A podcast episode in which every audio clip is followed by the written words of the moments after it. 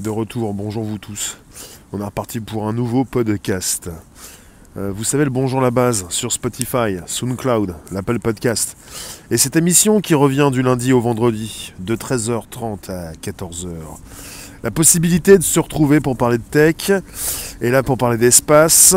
C'est pas la première fois que je vous parle du James Webb, mais ça fait un moment que je ne vous en ai pas parlé. Et justement, je viens de tomber sur quelque chose, de l'actu, pas forcément une pépite, de l'actu. On va en parler. Je vais vous récupérer. Le James Webb va décoller, enfin va, être envoyé euh, dans l'espace le 22 décembre prochain. Bonjour Myriam. Bonjour YouTube. Bonjour également Facebook, là où vous êtes. Je viens vous consulter. Il est donc 13h30. Nous sommes le vendredi 10 décembre 2021. Merci d'être présent jour après jour. Euh, également pour l'horaire du 13h30 podcast. Alors, bonjour aussi des lives, et là où vous êtes actuellement. Pour ce qui concerne le James Webb, voyons ce que j'ai sous la main. Euh, je ne sais pas si je passe à celui-ci. Voilà. Le télescope James Webb, enfin prêt à embrasser l'univers. Imaginez dès 1989. Il devait partir dans l'espace dans les années 2000. Le télescope géant James Webb, un monstre de précision, sera finalement lancé juste avant Noël. 30 ans que les astronomes l'attendent. Le télescope James Webb, le plus grand et le plus puissant jamais envoyé dans l'espace, est, enfin prêt à rejoindre les étoiles pour remonter aux origines de l'univers et explorer des planètes extrasolaires semblables à la Terre. On parle donc du 22 décembre. Avec ce télescope, euh, phare de la NASA qui marchera dans les pas du mythique Hubble, avec l'ambition d'éclairer plus avant l'humanité sur ces questions qui la taraudent. D'où venons-nous et sommes-nous seuls dans l'univers? A résumé Amber Strong, astrophysicienne de la NASA, lors d'une conférence de presse. Alors, imaginez dès 1989 le JWST, le James Webb Space Telescope, du nom d'un ancien dirigeant de la NASA, a été élaboré avec l'aide des agences spatiales européennes, ESA, et canadiennes, ESC, pour ses instruments. D'innombrables problèmes de développement ont conduit à main report de son lancement, prévu dans les années 2000, et à un quasi-triplement du coût, aujourd'hui proche de 10 milliards de dollars. Il a été fabriqué aux États-Unis. Il a rejoint à l'automne Kourou, en Guyane française, d'où une fusée Ariane 5 le propulsera dans l'espace. Il n'y a plus qu'à remplir les réservoirs, s'enthousiasme Pierre Ferruy, co-responsable scientifique du télescope pour l'ESA. Il y a beaucoup d'excitation. On attend ce moment depuis si longtemps, confie cet astrophysicien. Comme pour plusieurs milliers de scientifiques et d'ingénieurs, cette mission représente l'essentiel de sa carrière. Et déjà, les chercheurs se bousculent au portillon. C'est très compétitif pour obtenir du temps d'observation. Rien que pour la première année de mise en service, l'ESA a reçu plus de 1000 propositions, indique-t-il. Cet observatoire généraliste, sans égal en taille et en complexité, est doté d'un immense miroir, composé de 18 segments hexagonaux, mesurant 6,5 mètres de diamètre, soit près de trois fois celui de Hubble. Il est si grand qu'il a fallu le plier pour tenir dans la coiffe de la fusée, tel un origami. Une fois dans l'espace, l'enjeu sera de déployer pleinement son miroir et son pare-soleil, grand comme un cours de tennis, avant de calibrer ses quatre instruments. Le monstre sera placé en orbite autour du Soleil, à 1,5 million de kilomètres de la Terre, bien au-delà des limites de son grand frère, qui opère à 600 km d'altitude depuis 1990. Minutieusement choisie, cette destination, appelée Point 2 Lagrange 2 lui assure une position avec la Terre, le Soleil et la Lune, tous du même côté de son pare-soleil, ce qui le place dans l'obscurité et dans un très grand froid, a expliqué Pierre Ferruy. Alors ils l'ont précisé également, la chose suivante, il est tellement puissant que si vous étiez un bourdon à 380 000 km d'ici, soit la distance Terre-Lune, on pourrait vous voir. Il pourra aussi travailler à l'abri des perturbations, condition indispensable à son, acuité visuelle. Déployer. Alors je vais faire une pause très vite. Parce que finalement, on est en direct.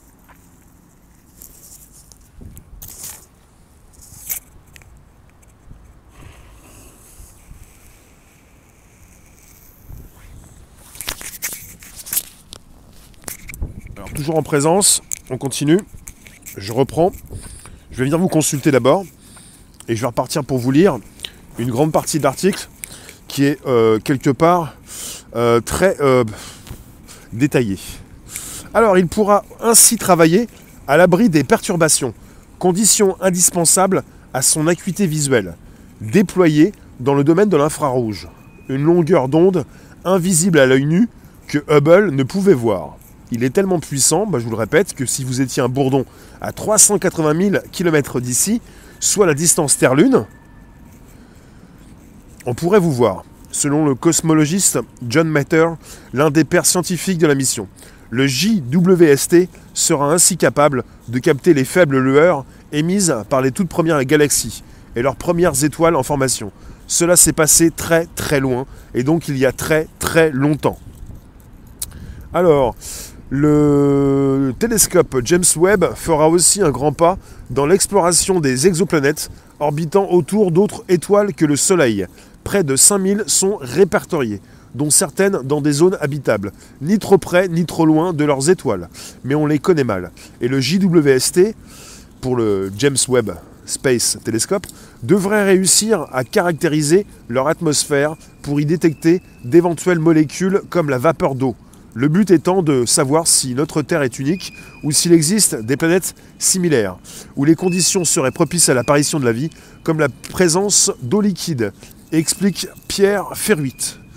Avant de repartir sur autre chose, un article somme toute comparable, je vous récupère sur YouTube par exemple. Merci d'inviter vos contacts, vous abonner, récupérer le lien présent sous la vidéo pour l'envoyer dans vos vidéos, euh, le lien présent sous la vidéo pour l'envoyer dans vos réseaux, groupages et profils. Merci euh, de vous tous. Et pour ce qui concerne la page Facebook, vous y êtes, je vous lis. Et ça fait 5 euh, ans et demi que je diffuse. Et il y a quelques années, je vous ai parlé de ce télescope. Et ça fait vraiment un certain temps qu'il devait être envoyé dans l'espace. Et il va partir le 22 décembre. Espérons qu'il parte bien, qu'il n'y ait pas de problème et qu'on ait de belles images euh, prochainement pour véritablement euh, bah, connaître un petit peu plus ce qui se passe au-dessus de nos têtes. le Hubble, même le Hubble, il a été réparé, le télescope Hubble. À un moment donné, il était même euh, myope, où il fonctionnait assez mal. Là, ils sont partis pour envoyer un télescope beaucoup, beaucoup, beaucoup plus important. Donc, quelque part, un télescope à qui on met des lunettes qui ne sera pas myope, quelque part, on pourra peut-être dire ça. Alors, euh, pour certains, trois questions sur le lancement du télescope James Webb, le plus grand et le plus puissant jamais envoyé dans l'espace. Le télescope James Webb Space Telescope va être envoyé dans l'espace le 22 décembre prochain. Euh, voilà. De toute façon, il n'y a pas plus à dire. Si. Il a été imaginé, je le répète, en 1989. On l'appelle le JWST, le James Webb Space Telescope et on parle d'un nom d'un ancien dirigeant de la NASA.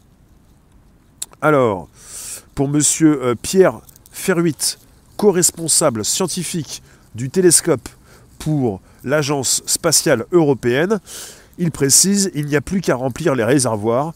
Euh, vous allez avoir une fusée Ariane 5 qui va le propulser dans l'espace le 22 euh, décembre prochain à Kourou, en Guyane française. On attend ça avec euh, peut-être impatience pour certains d'entre vous. Et là où quelque part il y a eu pas mal de précisions euh, assez percutantes, on parle d'observatoire généraliste, on parle donc d'un immense miroir composé de 18 segments hexagonaux mesurant 6,5 mètres de diamètre, soit près de 3 fois celui de Hubble. Et pour le Bourdon, c'est 380, 380 000 km, distance Terre-Lune. On pourrait vous voir.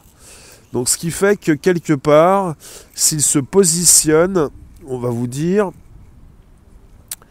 voilà, une fois dans l'espace, l'enjeu sera de déployer pleinement son miroir et son pare-soleil, grand comme un cours de tennis, avant de calibrer ses quatre instruments. Voilà, le monstre, le James Webb Telescope Space Telescope, va être placé en orbite autour du Soleil. Donc il va être à 1,5 million de kilomètres de la Terre. Parce que pour le, le Hubble, lui, il est à 600 km d'altitude. Vous, avez la station spatiale, station spatiale internationale à 400 km au-dessus de nos têtes. Le Hubble, il est à 600 km. Et là, on n'est pas parti à 1000, à 10 000 km. On est parti à 1,5 million de kilomètres de la Terre. Je ne sais pas comment ils vont faire, mais quelque part, c'est énorme. Avec une possibilité de récupérer un détail de la taille d'un bourdon sur cette distance Terre-Lune. Ça veut dire quoi? Est-ce que, ça, veut dire, dites-moi si je me trompe, hein, est-ce que ça veut dire qu'on va pouvoir euh, avoir une cartographie complète de la Lune euh, en détail, euh, comme une pièce de 10 centimes sur le sol terrestre avec nos satellites? Est-ce que véritablement nous allons avoir des détails très importants de la structure de la Lune, par exemple? On peut se poser des questions. De toute façon, distance Terre-Lune, 380 000 km. Il y a un truc, qui, me, chiffonne Il y a un truc qui me chiffonne. On est à 1,5 million de kilomètres de la Terre, alors que la distance Terre-Lune est de 380 000 km. Bon, peut-être qu'on ne pourra pas voir la Lune. Le télescope va être envoyé trop loin. Oui, Garen, combien de temps pour arriver à destination? C'est une bonne question. Bonjour Colibri, bonjour vous tous. Sylvie, J'en ai assez vu des décollages quand j'étais en Guyane, mais je ne suis pas certaine que tout ça va améliorer le monde. Bah, ce qui est intéressant, c'est de pouvoir, comme l'article précise, aller vérifier ce qui se passe au début de l'univers. En fait, au-dessus de vos têtes, vous avez du passé. Euh, les étoiles que vous pouvez consulter euh, la nuit, euh, ce sont donc les lumières qui vous parviennent. C'est le passé, qui vous parviennent du passé. Vous n'avez pas le, temps réel. Ce qui fait qu'avec ce télescope, il souhaite aussi euh, pouvoir observer les origines de l'univers, les débuts de l'univers. Euh, et là, quelque part, euh, il pourrait nous apporter beaucoup de choses sur cette idée de, voilà, de cette, envie de savoir d'où où nous sommes, quelque part plutôt, où nous allons, sommes-nous seuls dans l'univers et les origines du Big Bang on va pouvoir observer un virus depuis la Lune. Pourquoi l'envoyer aussi loin? Euh, Un point de Lagrange, c'est ce qui a été dit, ouais. Ils veulent l'envoyer assez loin pour pouvoir aller vérifier sur des exoplanètes, c'est-à-dire des planètes euh, en dehors de notre système solaire, qui ne sont pas trop loin ni trop près de leurs étoiles, pouvoir observer des exoplanètes, donc des planètes telluriques qui pourraient abriter la vie avec le James Webb, ça fait des années justement qu'ils le précisent, ils vont pouvoir savoir s'il y a une atmosphère sur telle ou telle exoplanète et pouvoir savoir s'il y a la vie. Donc c'est très percutant. Ça va très loin. S'il euh, y a beaucoup d'ambition, euh, peut-être euh, ce sera intéressant de voir si tout fonctionne comme il le faut. Parce que j'étais assez déçu il n'y a pas très longtemps quand j'ai compris que le Hubble, lui, on lui avait privé la vue. C'est quoi son objectif principal? Cartographier Savoir si euh, vous avez de la vie sur certaines planètes et aller euh, aussi euh, observer l'origine de l'univers pour savoir un petit peu comment préciser en fait beaucoup plus comment ça s'est construit et si nous sommes seuls dans l'univers. Il y a déjà deux objectifs principaux quoi.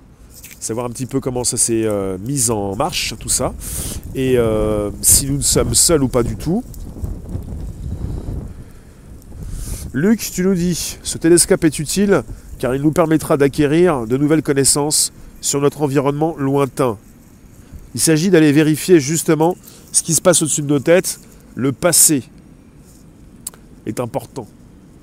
Parce qu'après le Big Bang, selon cette théorie du Big Bang, on était tous euh, très serrés euh, dans, un, même endroit et on est parti, on est euh, voilà, aux quatre coins justement du monde avec euh, justement euh, cette notion de, passé qui s'installe, avec ces différentes gravités et justement un temps qui est différent.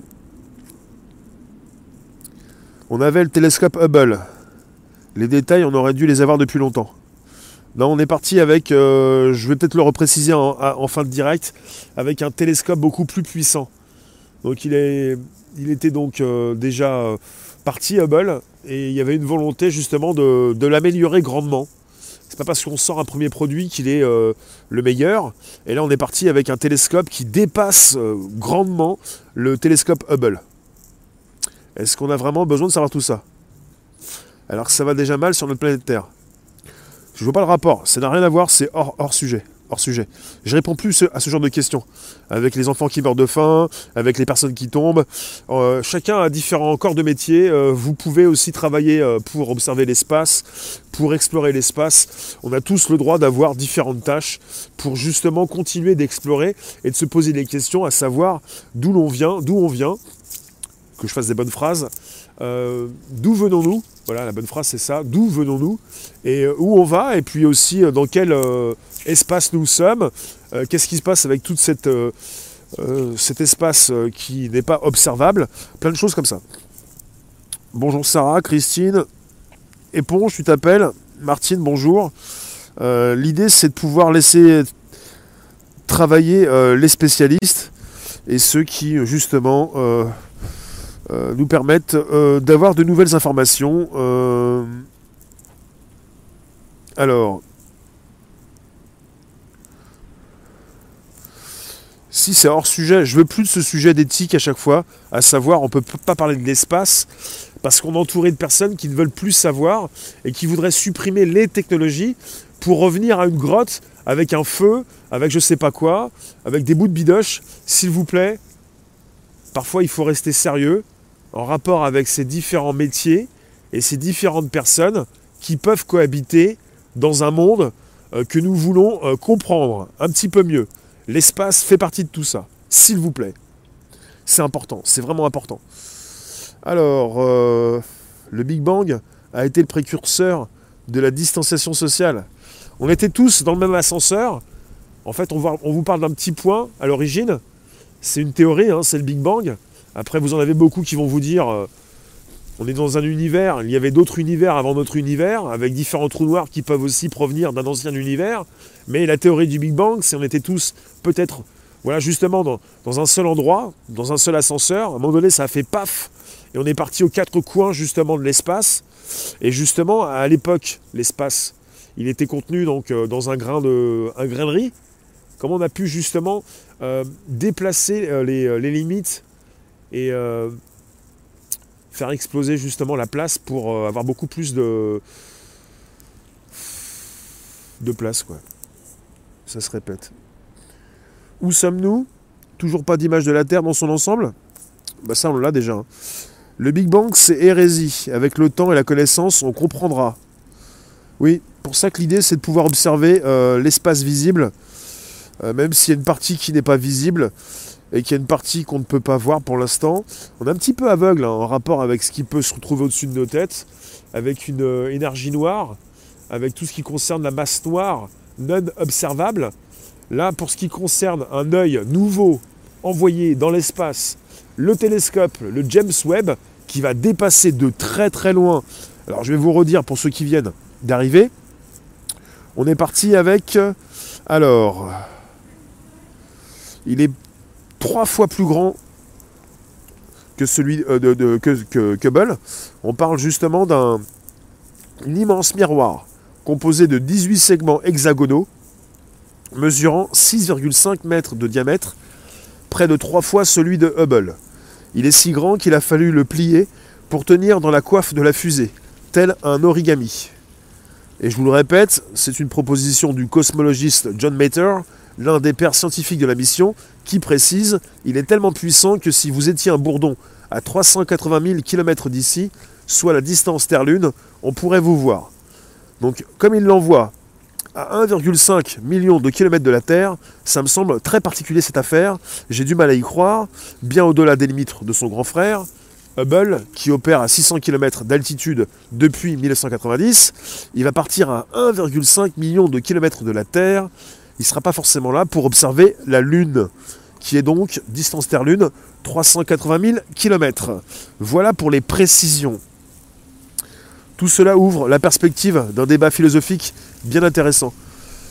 Euh, franchement, ça va nous servir à quoi? Alors, je vais vous répéter à quoi ça sert. C'est important, bien sûr, la question est bonne. Euh, euh, alors, ce télescope pourra travailler à l'abri des perturbations condition indispensable à son acuité visuelle, déployée dans le domaine de l'infrarouge, une longueur d'onde invisible à l'œil nu que Hubble ne pouvait voir. Euh, alors, euh, il y a beaucoup d'excitation, on attend ce moment depuis si longtemps, confie Pierre Ferruit. Comme pour plusieurs milliers de scientifiques et d'ingénieurs, cette mission représente l'essentiel de sa carrière, et déjà les chercheurs se bousculent au portillon. C'est très compétitif pour obtenir du temps d'observation. Rien que pour la première année de mise en service, l'ESA a reçu plus de 1000 propositions. Une telle attente montre que même après 20 ans, les questions pour lesquelles Webb fut conçu restent d'actualité. Quelles seront ses missions? Le télescope James Webb aura pour ambition d'éclairer plus avant l'humanité sur ces questions qui la taraudent. D'où venons-nous? Et sommes-nous seuls dans l'univers? C'est un résumé fait par Amber Strog, astrophysicienne de la NASA, lors d'une conférence de presse. Là où Hubble a pu observer l'univers jusqu'à 500 millions d'années après le Big Bang, son successeur peut espérer remonter jusqu'à 200 millions d'années seulement après l'explosion qui fit naître l'univers, il y a 13,8 milliards d'années. Un écart immense. Donc vous avez Hubble qui a pu, je vous le répète rapidement, qui a pu observer l'univers jusqu'à 500 millions d'années après le Big Bang. 500 après. Là, le, James Webb pourra justement observer l'univers jusqu'à 200 millions d'années seulement après le Big Bang. Donc il remonte 300 millions en arrière. Un écart immense pour comprendre cette mystérieuse période où l'univers sortait tout juste de ses âges sombres. Il nous manque quelques paragraphes clés sur ce tout premier chapitre de l'histoire, analyse Amber Strog. Le télescope fera aussi un grand pas dans l'exploration des exoplanètes orbitant autour d'autres étoiles que le Soleil. Près de 5000 sont répertoriées, dont certaines dans des zones habitables, ni trop près ni trop loin de leurs étoiles. Mais on les connaît mal. Et le JWST, donc le James Webb Space Telescope, devrait réussir à caractériser leur atmosphère pour y détecter d'éventuelles molécules comme la vapeur d'eau. Le but ultime étant de savoir si notre Terre est unique ou s'il existe des planètes similaires où les conditions seraient propices à l'apparition de la vie, comme la présence d'eau liquide. Voilà pourquoi ils le mettent en place jusqu'où ils veulent aller, et justement, cette idée d'aller voir aussi ce qui peut se retrouver sur différentes planètes telluriques, ni trop près ni trop loin de leurs étoiles, comme notre planète Terre, troisième planète de notre système solaire, qui abrite la vie. Et nous y sommes. Euh, en fait, c'est pas simplement un sujet pour philosopher, c'est pour découvrir, oui, de nouvelles planètes, et c'est pour euh, observer euh, les débuts de l'univers. Hubble pouvait remonter jusqu'à 500 millions d'années après le Big Bang, et James Webb va pouvoir récupérer jusqu'à 200 millions après. Donc il y a une différence de 300 millions d'années. Euh, ils vont remonter dans le temps un peu plus de 300 millions d'années avec ce nouveau télescope.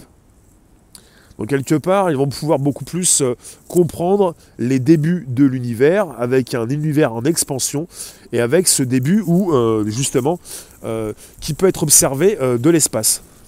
Parce qu'il faut aller chercher ces lumières, chercher un petit peu tout ce qu'on a aussi au-dessus de nos têtes, puisqu'on a une trace on, peut récupérer un petit peu euh, euh, le passé que nous observons justement de nos yeux quand on euh, regarde le ciel la nuit et les étoiles.